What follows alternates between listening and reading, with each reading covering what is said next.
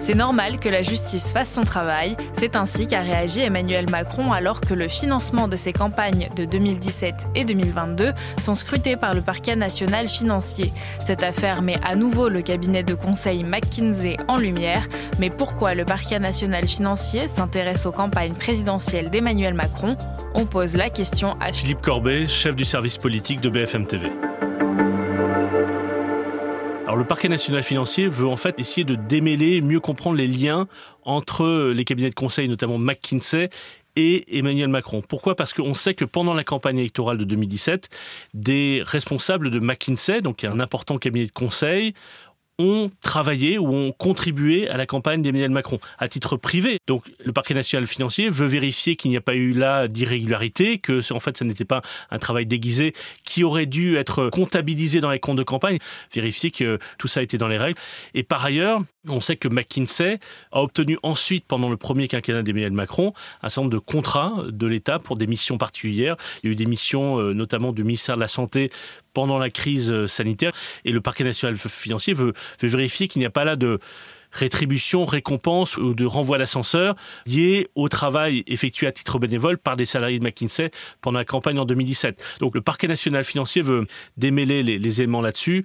Il s'appuie sur euh, un rapport sénatorial qui a été remis euh, mi-mars 2022. C'est pour ça qu'on avait beaucoup parlé pendant la campagne, sur une perquisition qui a eu lieu chez McKinsey, sur aussi des remontées d'informations venant d'élus ou d'associations. On sait que des branches de la CGT se sont fait connaître euh, sur ce, sur ce point-là. Et donc, on, on va essayer de démêler euh, ce qui était légal, ce qui n'était pas légal. Je prends un exemple qui avait été euh, signalé dans le rapport sénatorial. On sait qu'il y a un des dirigeants de McKinsey qui euh, a reconnu et avoir regretté avoir utilisé son adresse mail professionnelle en 2017 pour des mails concernant son activité dans la campagne d'Emmanuel Macron, où il agissait selon lui à titre bénévole. Et donc c'est notamment ces choses-là que le parquet va, va regarder de près. Emmanuel Macron, qu'est-ce qu'il risque? Aujourd'hui, pas grand-chose, pour une raison assez simple. D'abord, c'est que comme il est président, il bénéficie de l'immunité présidentielle, donc il ne peut pas être euh, condamné, mis en examen et même être entendu dans cette affaire-là. Donc cette affaire va pas le concerner directement. C'est pour ça que il a dit l'autre jour qu'il n'était pas au cœur des investigations. Par ailleurs, des responsables de sa campagne en 2017 vont être entendus, vont devoir expliquer.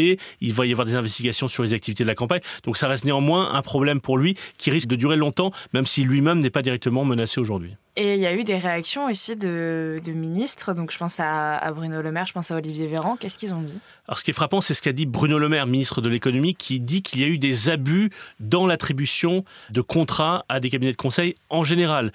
Euh, moi j'en ai parlé avec lui après ses déclarations sur France 3. Il dit bien, moi je n'ai pas parlé de McKinsey en particulier et je ne parlais pas de l'action pendant la campagne de 2017 en particulier. Simplement, il essaye d'écouter, d'entendre l'étonnement que peuvent avoir un certain nombre de Français qui peuvent avoir, et je reprends son expression, l'impression de payer deux fois, c'est-à-dire de payer à la fois une haute fonction publique et payer ensuite des contrats qui sont attribués à des cabinets de conseil. Néanmoins, des macronistes ont été surpris par cette déclaration de Bruno Le Maire. Et effectivement, le porte-parole du gouvernement, euh, Olivier Véran, ne dit pas la même chose et dit, moi, je ne vois pas où il y a eu des abus. Donc il y a une petite dissonance gouvernementale, mais parce que le sujet est difficilement compréhensible par les Français, ou en tout cas que les Français ont du mal à comprendre pourquoi est-ce que l'État a recours autant à des cabinets privés. Merci d'avoir écouté ce nouvel épisode de la Question Info. Tous les jours, une nouvelle question, de nouvelles réponses. Vous pouvez retrouver ce podcast sur toutes les plateformes d'écoute, sur le site et l'application de BFM TV. N'hésitez pas à vous abonner pour ne rien manquer. À bientôt!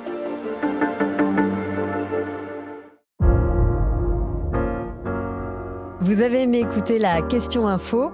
Alors découvrez le titre à la une, le nouveau podcast quotidien de BFM TV. Les grands récits de l'actualité, des témoignages intimes, c'est tous les soirs sur vos plateformes préférées.